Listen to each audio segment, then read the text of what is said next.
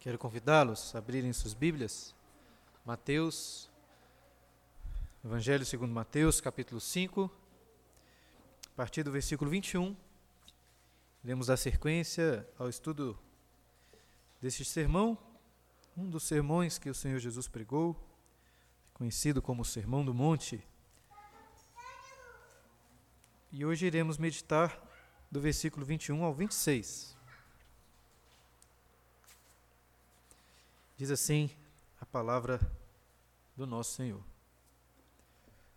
Ouvistes, o, ouvistes que foi dito aos antigos: Não matarás, e quem matar estará sujeito ao julgamento. Eu, porém, vos digo que todo aquele que sem motivo se irar contra seu irmão estará sujeito a julgamento. E quem proferir um insulto a seu irmão estará sujeito a julgamento do tribunal, e quem lhe chamar tolo estará sujeito ao inferno de fogo. Se, pois, ao trazeres ao altar a tua oferta, ali te lembrares de que teu irmão tem alguma coisa contra ti, deixa perante o altar a tua oferta. Vai primeiro reconciliar-te com teu irmão, e então, voltando, faze a tua oferta. Entra em acordo sem demora com o teu adversário, enquanto estás com ele a caminho, para que o adversário não te entregue ao juiz, o juiz ao oficial de justiça, e sejas recolhido à prisão. Em verdade te digo que não sairás dali, enquanto não pagares o último centavo. Lembro de, muito tempo atrás, ter assistido a um documentário de um cristão que entrevistava pessoas na rua, fazendo perguntas relacionadas a questões éticas, morais. em alguns momentos ele perguntava para algumas pessoas sobre os dez mandamentos, se conheciam e se consideravam, se consideravam como pessoas boas, de acordo com os dez mandamentos. E várias dessas pessoas diziam que sim, por praticarem muitos dos mandamentos, se consideravam pessoas boas. E então ele apresentava para elas estes ensinamentos do Senhor Jesus, mostrando que a correta interpretação da lei nos ensina que se você insultar a seu irmão, se você sem motivo justo se irar contra o próximo, xingar uma pessoa, você está já considerado como um assassino diante de Deus, pois você está quebrando este mandamento. E, irmãos, estamos de fato diante de um texto que deixa muito escancarado para todos nós a realidade dos homens. De fato, somos todos, diante de Deus, assassinos. É isso que o Senhor Jesus em certa medida, nos ensina na primeira das chamadas antíteses, da primeira das seis antíteses do Sermão da Montanha. E por que são chamadas assim de antíteses? Porque por seis vezes Jesus faz um contraponto, falando assim: Ouvistes que foi dito aos antigos, eu, porém, vos digo. Percebem que há aí um contraponto, um contraste que ele faz. No entanto, precisamos claramente do contexto do Evangelho e deste sermão para entendermos o que Jesus está contrapondo. Porque, como Jesus cita algumas leis que foram ditas aos antigos, poderíamos, como alguns de fato creem, chegar a acreditar que Jesus está fazendo o seguinte contraponto entre a lei de Moisés e agora a sua própria lei, a lei de Cristo, como se fossem coisas distintas, como se ele estivesse deixando de lado a lei de Moisés para trazer algo novo. Mas assim, só uma pessoa que não leu os versículos anteriores, ou pelo menos que desconsidera o que Jesus disse nos versículos anteriores, poderia chegar a essa conclusão. Porque, como estudamos no último domingo, Jesus afirma de forma peremptória, muito claramente, dizendo: Não vim revogar a lei, ou os profetas. E diz mais: Nenhum i ou tio da lei passará sem que tudo se cumpra. Ou seja, Jesus deixou já muito claro para os seus discípulos que ele não é um revolucionário, que veio romper com a antiga tradição para trazer algo novo. Ele cita as leis de Moisés não para fazer um, não para fazer um contrassenso com a lei que foi revelada a Moisés, a lei revelada por Deus. O problema não está na lei de Deus que foi revelada a Moisés. Onde está o problema então? Em que está a oposição, a antítese que Cristo faz? Não com a lei em si, mas com a tradição e com ensinamentos equivocados, errados sobre a lei de Deus. E apesar de literalmente Jesus citar a lei de Deus em alguns momentos, nem sempre é assim. Olha só o que ele diz aí no versículo 43, na sexta antítese.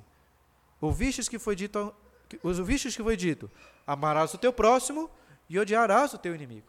Certamente a primeira parte está lá, nós lemos durante a liturgia, nas Escrituras. Mas a segunda, odiarás o teu inimigo, não se encontra. Isso é apenas uma das evidências que nos levam a crer que Jesus não está fazendo uma oposição à lei que foi revelada a Moisés, mas à interpretação equivocada que foi que já há muitos anos estavam corrompendo o ensino da lei do Senhor naquele contexto. E também devemos nos lembrar do versículo 20, olha o que Jesus disse, nós estudamos a última vez. Porque vos digo que, se a vossa justiça não excederem muito a dos escribas e fariseus, jamais entrareis no reino dos céus. Este versículo é fundamental para entendermos todas as antíteses. Porque Jesus está dizendo para os seus discípulos o seguinte: olha, a sua justiça deve exceder em muito a desses homens que são considerados muito justos. Os escribas eram homens da lei, conhecedores, mestres da lei, e os fariseus eram notórios por praticarem com zelo, com rigor, as leis de Deus, as, todas as regras, indo até muitas vezes além do que a lei requeria. Mas qual era o problema deles? Jesus os adverte lá em Mateus capítulo 3, versículo 15, dizendo: Ai de vós, escribas e fariseus, hipócritas, hipócritas. Por quê? Porque limpais o exterior do copo e do prato, mas estes por dentro estão cheios de rapina e intemperança. Em outras palavras, Jesus está dizendo que esses homens eram ótimos em cumprir a externalidade da lei, enquanto em seus corações eram homens iníquos, homens maus. E a verdadeira justiça que Jesus está ensinando aos seus discípulos é a justiça que começa no coração, não apenas uma justiça de cumprimento de regras, de cumprimento de leis. Isso que nós vimos muito no último, no último domingo. A verdadeira justiça, a verdadeira religião é uma religião que começa no coração, de um amor sincero por Deus, em uma alegria em fazer a sua vontade, não fazer apenas por fazer, por cumprir uma regra, mas porque o seu coração se está voltado para Deus e você tem alegria em obedecê-lo. E agora, queridos, nessas antíteses, tendo em vista esse entendimento, elas vão servir um propósito muito prático. Pois ao corrigir o entendimento equivocado e trazer um ensinamento correto, Jesus vai tratar do nosso coração. Essas antíteses, e se Deus assim nos abençoar, queremos estudar nos próximos domingos, vão examinar profundamente as nossas vidas, no mais profundo, no nosso coração. Vão servir como que um eletrocardiograma espiritual para sondar as nossas vidas. Mas mais uma vez, para entendermos essas antíteses, precisamos ter essa chave, chave hermenêutica de como interpretar o texto. E a chave é a lei de Deus. Ela trata do coração, não apenas de cumprimentos de regras, mas de uma mudança de vida por completo, que começa no coração. Tendo em vista então essa chave hermenêutica, convido os irmãos a olharem novamente para o texto, que Jesus, no versículo 21, começa dizendo assim, essa primeira antítese: Ouvistes que foi dito aos antigos: Não matarás, e quem matar estará sujeito a julgamento. Mais uma vez, Jesus não está se opondo à lei não matarás, que foi revelado a Moisés, mas a interpretação equivocada que tinham.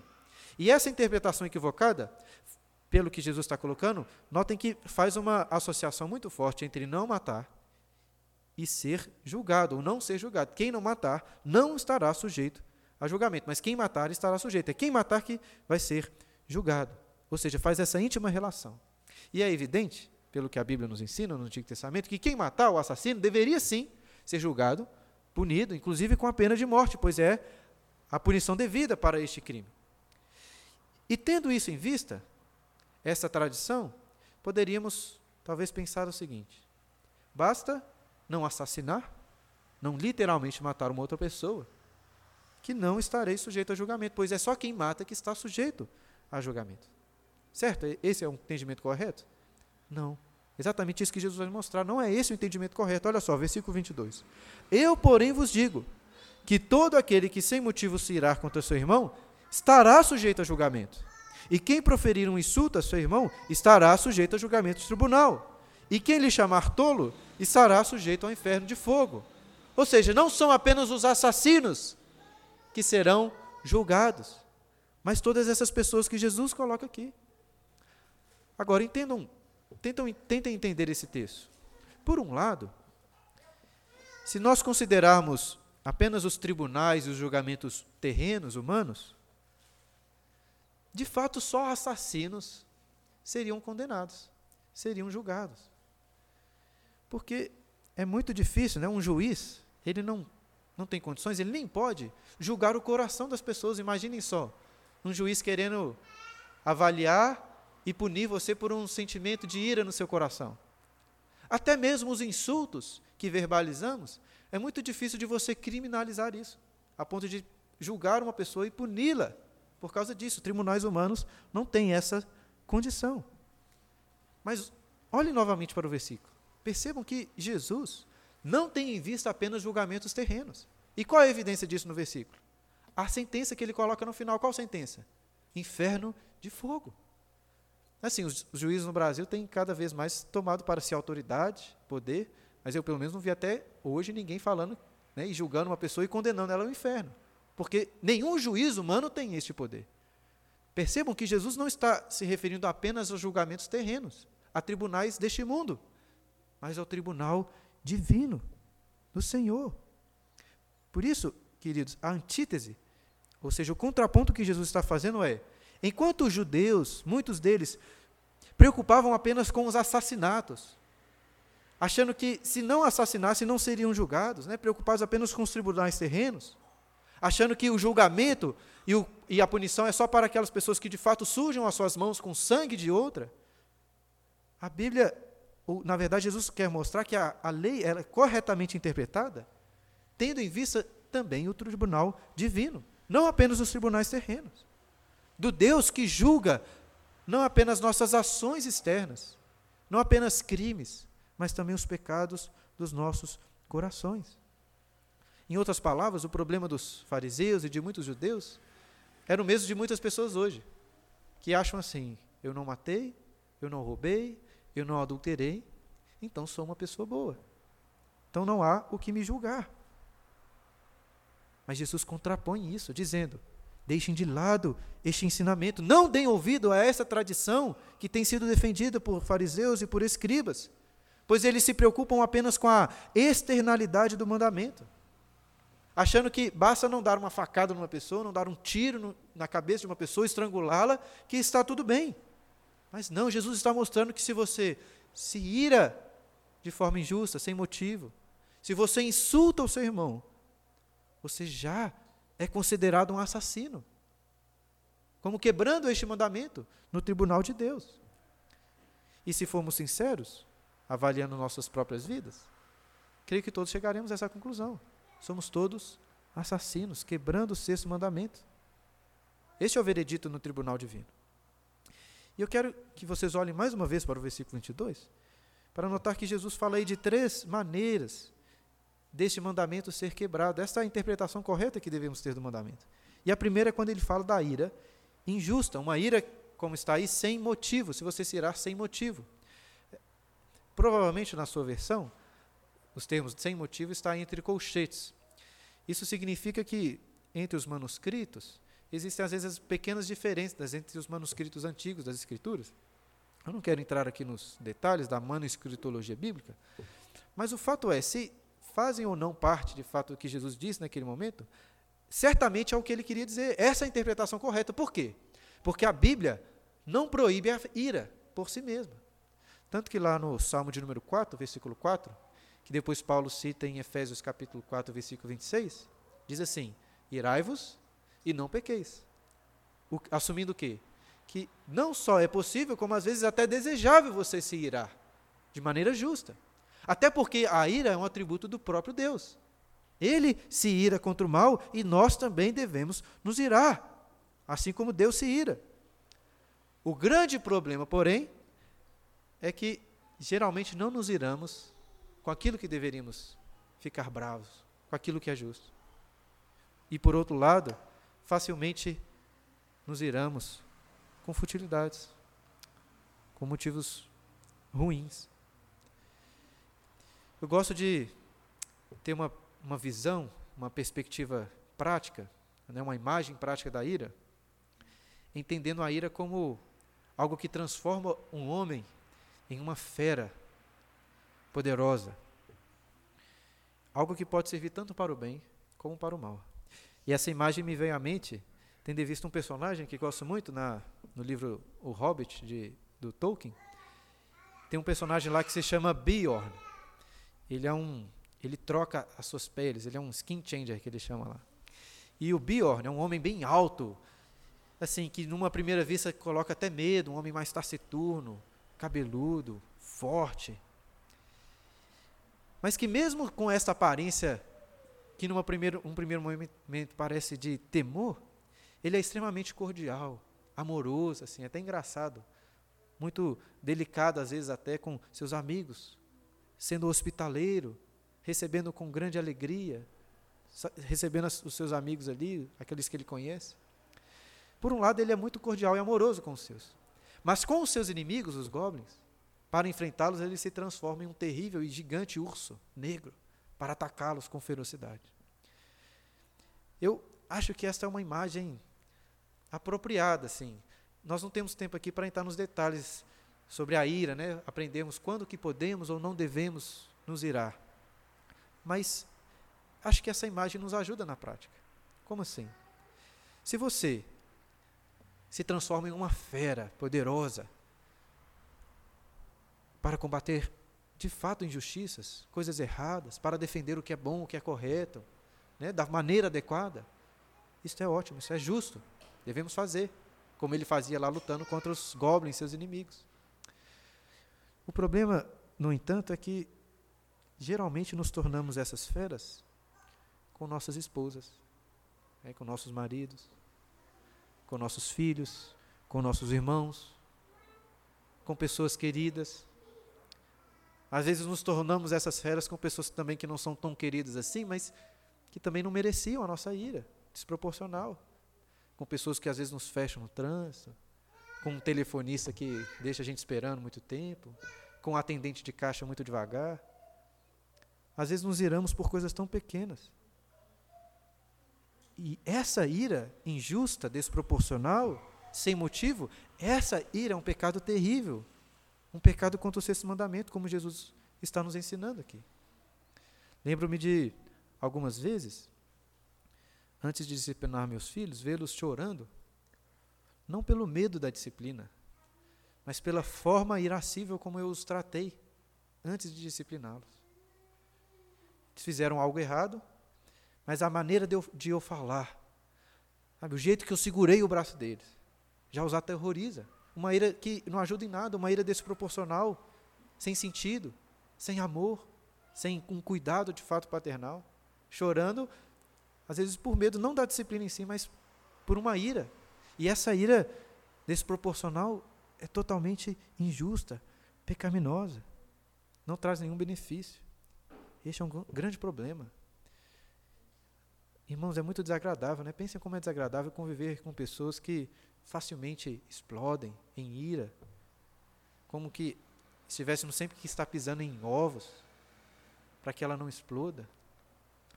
Mas assim, ainda que você possa pensar em pessoas que agem dessa maneira, eu não queria que você pensasse tanto nelas, mas que ao pensar você pensasse na sua própria vida. Como é muito desagradável e pecaminoso quando você age assim também. Esse é um problema que nós todos temos. E nem sempre da mesma maneira. Existem pessoas que não explodem assim em ira, de gritar, de atacar, de xingar. Existem pessoas que, quando ficam iradas, se fecham e tratam na sua ira com frieza o seu cônjuge, o seu próximo. Está irada, não explode, mas fica completamente fria no seu tratar. Isso é pecaminoso também, essa ira, sem motivo. É um problema que todos nós temos. Essa semana eu estava lendo, terminei até de ler um livro que trata exatamente sobre a ira, chama Bom e Irado, um, um livro do David Paulison, tratando sobre esse, essa questão.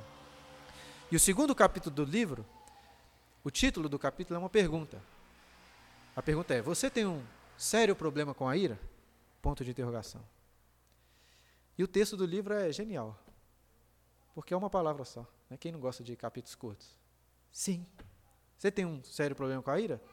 Todo o capítulo é isso. Sim. E essa é uma realidade. Nós todos temos um problema com a ira. Um problema que, se não for tratado, nos levará ao inferno. É isso que Jesus está nos mostrando. Mas Jesus não fala só sobre este. Notem que ele fala também de uma segunda maneira de quebrar o mandamento, que é quando você insulta o seu irmão.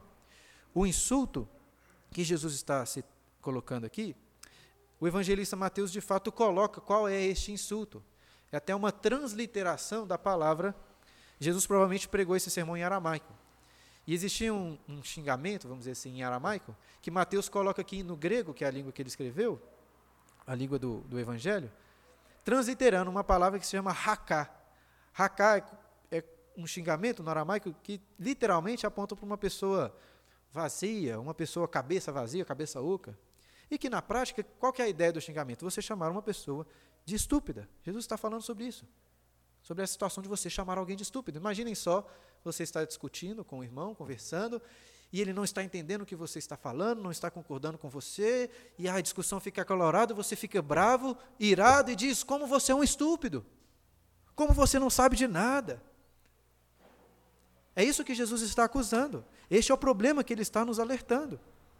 Devemos, queridos, ser extremamente cuidadosos com a nossa língua, pois ela pode ser muito destrutiva. É claro que alguns insultos têm o seu papel, podem até ser adequados. O próprio Senhor Jesus, por vezes, com palavras fortes, se dirige aos seus opositores.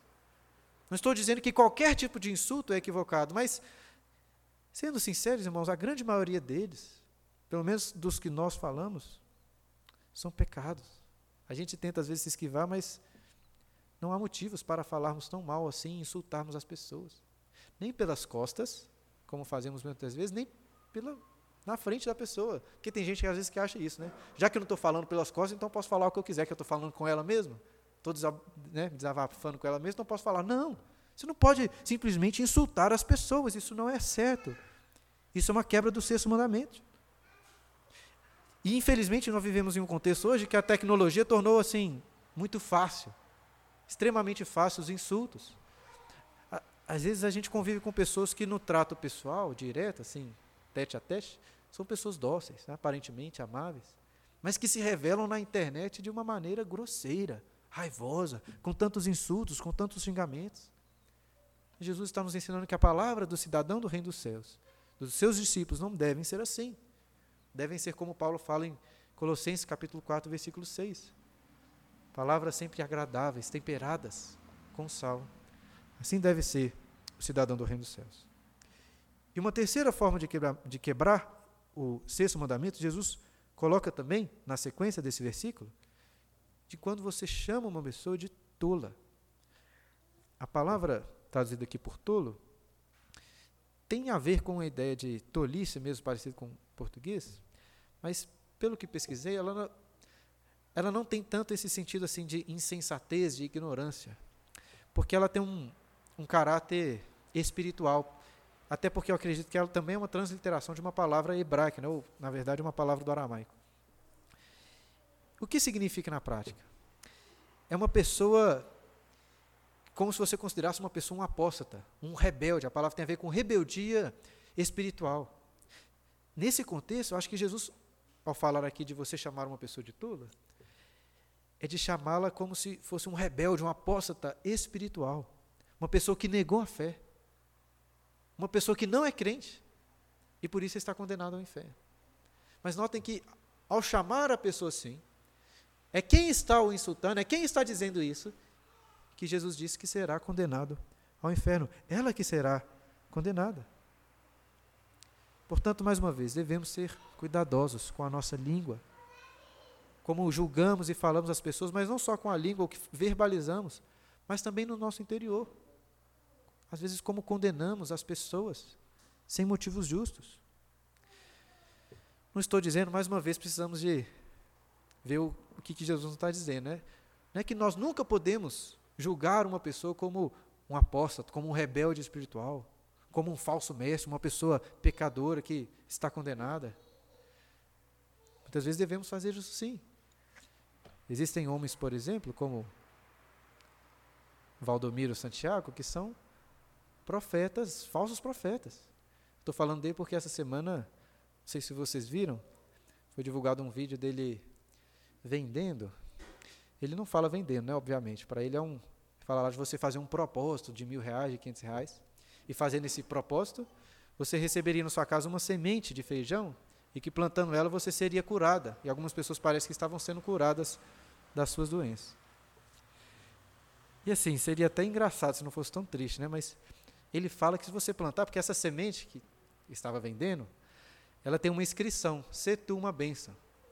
E que se, ele disse lá no vídeo, se você plantar essa semente, ela vai germinar, vai crescer, e a planta vai ter inscrição também, vai aparecer lá na folha. Fiquei pensando assim, não sei se isso está acontecendo, mas se acontecer, para mim é mais um motivo que isso é do demônio mesmo. Como assim? São pessoas que falam coisas absurdas em nome de Deus, como apóstolos. Esse tipo de ensinamento, nós temos o dever mesmo de falar assim: olha, essas pessoas são falsos profetas. Se não se arrependerem, não mudarem, estão sim condenados ao inferno. Temos esse papel. Mas notem que é muito diferente quando no trato com os nossos irmãos, com pessoas às vezes que não tão, conhecemos tão bem, fazemos a mesma coisa. E às vezes cometemos esse erro. Um erro que eu percebo muitas vezes na igreja é tratar erros por heresias. Existem diferenças. Nem todo erro é uma heresia. Por quê? Porque às vezes seu irmão está errado. Está errado mesmo. Mas ele não é um herege, não é um apóstolo, não é, sabe, não é um rebelde. Às vezes ele até está errado moralmente falando, fazendo coisas erradas, e não muda de ideia, mas às vezes, ainda assim, ele é um crente que precisa da graça de Deus para mudar ainda o seu comportamento. Mas nós não temos o direito de sair rapidamente julgando as pessoas e as condenando ao inferno. E Jesus está nos alertando para esse perigo. Devemos ser cuidadosos na maneira, no trato com o próximo. E a partir aí do versículo 23, Jesus levanta duas situações que, ao meu ver, demonstram bem na prática a necessidade de uma reconciliação, uma reconciliação o mais rápido possível. São duas situações que ele levanta. A primeira está aí no versículo 23 e 24. Olha só, a primeira situação, uma bem conhecida, né? Vocês já devem muitas vezes ter ouvido falar sobre isso. Se, pois, ao trazeres ao altar a tua oferta, ali te lembrares de que teu irmão tem alguma coisa contra ti, deixa perante o altar a tua oferta, vai primeiro reconciliar-te com o teu irmão e então, voltando, faze a tua oferta. Muitas vezes nesse sermão, olhem aí para o versículo, e comparando com os versículos anteriores, Jesus faz uma troca aí da segunda pessoa do plural, vós, para a segunda pessoa do singular, tu. E agora ele está falando na, na pessoa do singular. Por quê? Creio que para ressaltar um caráter mais individual desses ensinamentos que ele vai trazer.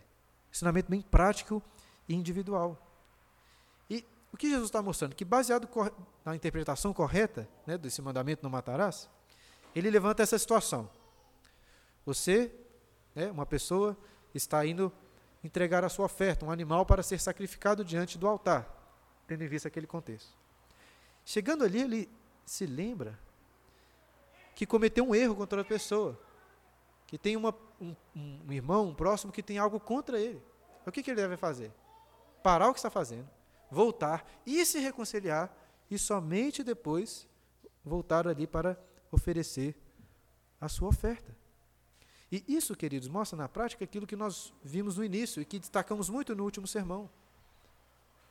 O fato de que Deus não aceita apenas a nossa religiosidade externa. Deus não quer que apenas cumpramos as suas regras, as suas ofertas, as suas cerimônias. Deus quer o nosso coração, a nossa vida como um todo. Os judeus, muitos dos fariseus eram conhecidos, assim, eram mestres em, em praticar externamente a lei, cumprir todas aquelas regrinhas, entregarem suas ofertas, irem até além das cerimônias que eram necessárias, enquanto seus corações estavam misturados com tanta iniquidade. E por isso Deus não aceita o louvor e a adoração dessas pessoas. A verdadeira justiça, a justiça do cidadão do reino dos céus, do discípulo de Jesus, é uma justiça que começa no coração, que diz respeito a todo o seu ser, não só na sua relação cerimonial com Deus, mas também na sua relação de amor com o próximo. E na sua própria vida, no seu relacionamento de santidade com, diante de Deus. O que que, e o que, que isso tudo tem a ver com o culto? Ou com essas ofertas? Jesus fala aqui de alguém trazendo ofertas para o altar. É claro que hoje é diferente, ninguém que traz animais para serem oferecidos em sacrifício no altar. Mas o princípio permanece. Isso significa que não adianta, meu irmão, você vir ao culto, ouvir a pregação, cantar louvores, participar da ceia, orar, entregar suas ofertas. Não adianta você fazer nada disso. Se o seu coração não está em Deus, se sua vida está contaminada por erros, se há uma pessoa que tem algo contra você, porque você fez o mal a ela e não buscou a reconciliação. Deus não aceita este louvor. Nós lemos durante a liturgia, Isaías capítulo 1, quando Deus vira para o seu povo e diz assim: Quem só requereu o pisar dos meus atos? Quem que pediu que vocês viessem aqui entregar suas ofertas, entregar os seus sacrifícios, as suas orações, os seus jejuns? Essas coisas me cansam, eu as abomino todas. Não tenho prazer nenhum no que vocês estão fazendo. Por quê? Porque não aceito essa adoração misturada com iniquidade. Quando vocês levantam as suas mãos, eu escondo o meu rosto. Quando vocês oram, eu, eu fecho os meus ouvidos, eu não escuto. Porque suas mãos estão cheias de sangue. Deus não aceita esse tipo de louvor. Lá no livro Malaqui, de Malaquias, profeta Malaquias, no capítulo 2, Deus também vira para o povo e diz assim: Vocês estão aí se perguntando por que, que eu não aceito suas ofertas, seus sacrifícios, seus louvores. Sabe por quê? Porque vocês são desleais com as suas esposas. São infiéis à aliança que vocês fizeram. O apóstolo Pedro, na sua primeira carta, capítulo 3, vira para os maridos e diz assim: Maridos, vivei a vida comum do lar, tratem bem suas esposas com dignidade, para que não se interrompam as vossas orações. Ou seja, não adianta nada colocar suas orações diante de Deus se você não trata bem a sua esposa. Deus não aceita, Deus não ouve orações, adoração, culto de pessoas que estão contaminadas que estão com conflitos. É esse exatamente o ponto que Jesus está levantando aqui. Não adianta cultuar, não adianta trazer uma oferta se você tem um irmão que tem algo contra você e você não buscou a reconciliação. Como o apóstolo João nos ensina, é impossível amar a Deus e odiar ao seu irmão. É impossível que isso aconteça. Aquele que diz, né, se alguém disser ama a Deus e odiar ao seu irmão, é mentiroso. Por quê? Pois aquele que não ama seu irmão a quem vê, como pode amar? Não pode amar aquele que não vê. Sendo assim, o que, que Jesus fala para essa pessoa que quer ali entregar a sua oferta em culto a Deus, mas tem um problema de inimizade? O que, que ela deve fazer? Deixar a sua oferta, ir reconciliar e depois voltar para entregar. Agora vamos pensar numa questão prática para nós hoje. Você está aqui hoje cultuando ao Senhor, mas sabe que fez o mal a uma pessoa, que pecou contra alguém e não buscou a reconciliação. Em primeiro lugar, quero lhe dizer muito provavelmente Deus não aceita a sua adoração. Não aceita o seu culto, o seu louvor. Agora, o que fazer? Não adianta nada você levantar agora, nesse exato momento, e lá tentar reconciliar e voltar aqui para o culto. Não é isso que eu estou falando. Mas eu quero que os irmãos entendam a urgência do que Jesus está mostrando aqui. É necessário que você, se está nessa situação, se consegue pensar dessa maneira, tome agora mesmo essa decisão. Mas não pense, se puder extrapolar, não apenas no nosso relacionamento com o próximo, às vezes pecados na sua vida que você tem deixado de lado, tratado como se fosse uma coisa qualquer, Deus não aceita. Se não há um desejo sincero, uma busca pela graça de Deus para lutar contra os pecados e vencê-los, Deus não aceita, não adianta vir à igreja. O que, que Deus quer que você faça?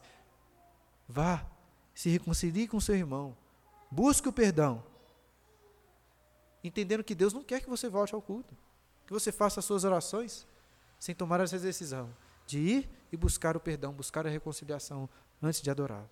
Pois ele não aceita esse tipo de louvor. Ele não quer só nossas ofertas. Ele quer o nosso coração, a nossa vida como um todo, em santidade diante dele.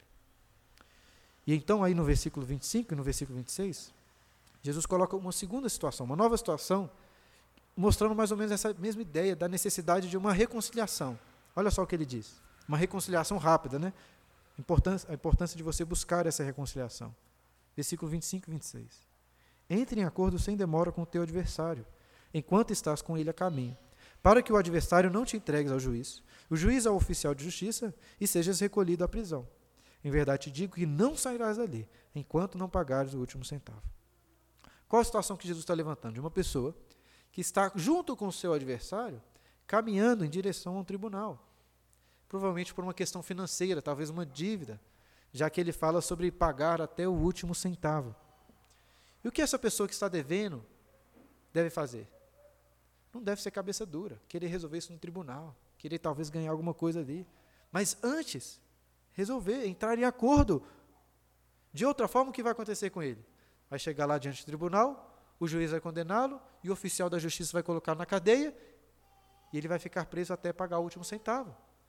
Naqueles dias, as leis não eram tão sem sentido como são hoje. Uma pessoa que de fato estava com uma dívida, ela tinha que pagar. Não pagasse, ela ia ser presa, forçando ela a ter que vender seus bens, amigos, familiares a tentarem pagar, até pagar. Inclusive, presa fica mais difícil, porque ela não poderia trabalhar. Mas qual que é o ponto de Jesus ao citar essa possibilidade? O ponto que eu creio que Jesus está mostrando é o seguinte: se reconcilie antes. Não espere chegar diante do tribunal. É muito melhor você se reconciliar com seu adversário antes do julgamento. É muito melhor que você se humilhe, peça misericórdia, tente fazer um acordo antes de chegar diante do juiz, porque se você chegar diante do juiz, nessa situação ele vai julgá-lo, condená-lo e não há mais o que fazer. Ou seja, na prática, se você cometer um pecado contra uma pessoa, não espere que autoridades civis ou até eclesiásticas venham para julgar, para reconciliá-los. Busque hoje mesmo a reconciliação. Agora, muito evidente, acho que vocês vão concordar comigo, que a grande maioria das nossas causas de conflitos não serão e nem podem ser tratadas por juízes humanos. Tribunais humanos não vão julgar a grande maioria dos conflitos que você tem na sua casa, com seus familiares, com seu marido, com seu filho, com seu pai, com sua mãe, com seu irmão, com seu próximo, com seu vizinho, com seu colega de trabalho, os juízes não vão se preocupar com isso. Eles não vão julgar esse tipo de coisa. Nenhum tribunal terreno julga isso aí. Mas como vimos anteriormente, eu acho que este é um ponto que fica em evidência em todo esse texto, é que Jesus não tem em vista apenas tribunais terrenos. Em última instância, Jesus está nos ensinando que você deve buscar hoje mesmo a reconciliação, não só com o próximo, mas acima de tudo com Deus. Pois chegará um dia de um juízo, um juízo final, e que não haverá mais acordos. Não haverá mais possibilidade de misericórdia. E você será condenado até pagar o último centavo da sua dívida contra o próximo e contra Deus. Já expliquei aos irmãos aqui na igreja por que, que o inferno é eterno. E o inferno é eterno exatamente por causa disso, porque a dívida que nós temos diante de Deus é impagável, nunca conseguiríamos pegar, pagar por ela. Todo pecado que cometemos, ainda que seja o pecado contra uma pessoa, é em primeiro lugar um pecado contra Deus, pois aquela pessoa é a imagem de Deus, é uma quebra do mandamento de Deus. Todos os nossos pecados são, em primeiro lugar, uma ofensa contra a glória do Senhor. E a questão é: como que um homem pode reparar, pode restituir a honra de um ser perfeito e infinito. É impossível. É impossível para o homem pagar a dívida que ele tem pelos seus pecados diante de Deus. E é exatamente por isso que o inferno é eterno. Podem passar anos, milênios, milhões de anos. E não chegaríamos nem perto de pagar o último centavo da nossa dívida. Por isso é eterno, pois é proporcional à ofensa que nós cometemos contra um ser infinito. E essa é a realidade terrível de todos os homens que nascem neste mundo, pois são todos pecadores. A Bíblia fala que o Senhor está com o seu arco estendido, com a flecha da sua ira, do seu furor apontado para os homens. E a qualquer momento ele pode soltar essa flecha para nos matar e nos julgar por toda a eternidade, com um castigo eterno, derramar a sua ira sobre nós. A qualquer momento pode fazer isso, pois somos todos pecadores, nas mãos de um Deus irado, como pregou Jonathan Edwards. Somos todos assassinos aos olhos de Deus, inimigos do Senhor, alvo sim do seu furor, da sua ira e do juízo eterno. Essa é a nossa realidade de todos os que nascem neste mundo. E por isso, devemos, hoje mesmo, buscar a reconciliação com Deus. Não só com o próximo, mas acima de tudo com Deus. Agora, o que podemos fazer para nos reconciliar com Deus? Para reparar essa dívida? Não podemos fazer nada. Como disse aos irmãos, essa é uma dívida impagável. Nada poderíamos fazer por nós mesmos. Mas Deus oferece para nós, usando aqui uma linguagem jurídica, né? oferece para nós um acordo. Um acordo de paz. Uma aliança de graça e de paz. Um acordo que consiste em enviar o seu próprio filho para pagar a dívida que para nós é impagável. Próprio Verbo que se fez homem como nós para pagar a dívida em nosso lugar. Mas um homem não pode pagar a dívida. De fato, não pode. Mas este não é homem qualquer. Este é o próprio Deus, da mesma glória, da mesma honra. Por isso que o pagamento de Cristo, por ser perfeito, o resplendor da glória do próprio Pai, o próprio Deus, um com Ele, é também de valor infinito. Por isso que o sacrifício dele é perfeito e suficiente para pagar a nossa dívida, que para nós é impagável, mas para ele, por ser o próprio Deus, ele paga de uma vez por todas. E foi isso, exatamente isso que aconteceu. Eu falei anteriormente que a ira é um atributo santo de Deus. E a Bíblia nos ensina claramente que os olhos do nosso Deus são como chamas de fogo, de, de fogo, de ira e de furor contra o pecado, contra o mal, contra a impiedade. E toda a soma do furor de Deus contra o meu pecado, contra o seu pecado, contra o pecado de todos aqueles que creem em Jesus, foi derramado sobre ele naquele madeiro. A Bíblia fala que Jesus bebeu o cálice da ira de Deus em nosso lugar. É isso que ele fez. E essa, irmãos, é a nossa única esperança de reconciliação com Deus, que podemos hoje mesmo ter. Agora, para concluir, se Cristo, por amor tão grandioso, sofreu tão terrível ira para nos salvar. Qual que é o sentido de nos irarmos uns com os outros, com o próximo, sem motivo? Por que insultamos as pessoas? Perdemos a paciência? Somos tão irascíveis? Xingamos? Não faz sentido o cidadão do reino dos céus não pode ser caracterizado pela ira, pelos insultos. É, é, muito triste quando vemos pessoas assim, cristãos assim. Eu, eu fico até surpreendentemente triste quando vejo até pastores assim que são muitas vezes marcados por uma ira exacerbada, muitos insultos. Não que eu não tenha esses erros, mas assim, quando eu percebo isso na minha vida, eu fico muito triste também. Como é, como é horrível esse tipo de comportamento na vida dos cristãos que, de outra maneira, deveriam ser marcados, como estudamos as bem-aventuranças, por serem pessoas humildes, mansas, misericordiosas, pacificadoras. Assim são os cidadãos do reino dos céus. Pessoas que amam sinceramente a Deus e que, consequentemente, amam ao seu próximo com todo o seu coração. Não simplesmente deixando de dar uma facada nele. Não basta simplesmente não estrangular o seu próximo. Você deve amá-lo profundamente, sendo paciente, benigno, pagando mal com bem, sempre se esforçando pela paz, por essa reconciliação que Jesus está levantando aqui, não pelas brigas e conflitos. Eu espero então, irmãos, que Deus assim nos abençoe, que, que assim como Ele nos amou, possamos cumprir este mandamento amando ao nosso próximo.